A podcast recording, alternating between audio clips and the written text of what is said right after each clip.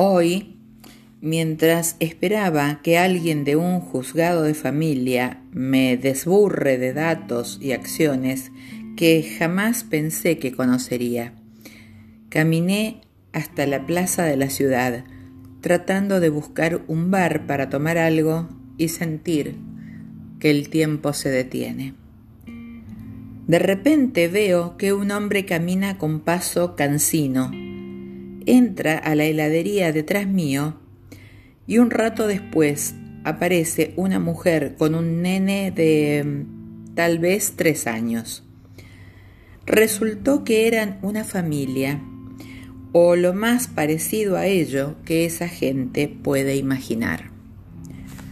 Sentados a una mesa, en la vereda, compartieron sin ganas un pote de helado.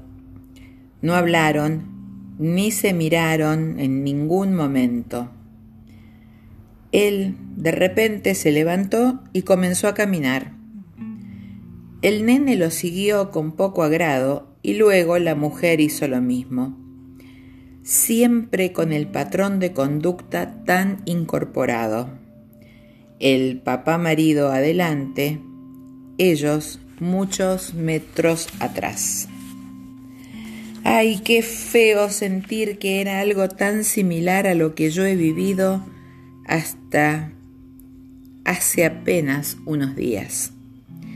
La indiferencia, el hastío, la poca humanidad y el menor valor para terminar con esa farsa de comunión que no solo no existe, sino que es la representación de la pérdida absoluta del respeto o la estima por el otro.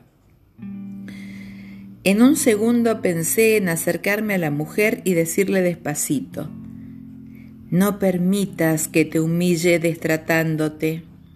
O caminas a su lado o caminas sin él. Estás viviendo el principio de un final que quizás nunca se concrete en hechos rotundos, rimbombantes, pero seguramente será tan inevitable como el pisar sus huellas constantemente, sin que le importe si estás atrás o desapareces mágicamente. Entonces querete, valorate, sentí que el mundo también te pertenece y saca pecho, levanta los hombros y sé mujer entera solo por vos y por ese nene que debe aprender acá y ahora el valor de su madre. Pero me callé. No me animé a avivarla. Temí que no entendiera jamás que le hablaba desde mi dolor y experiencia, desde mi soledad y la ausencia. Y me quedé en silencio, llorando despacio lágrimas tristes que no lavan el dolor ni los recuerdos. Por ahora. Soy Marité Frau y así escribo.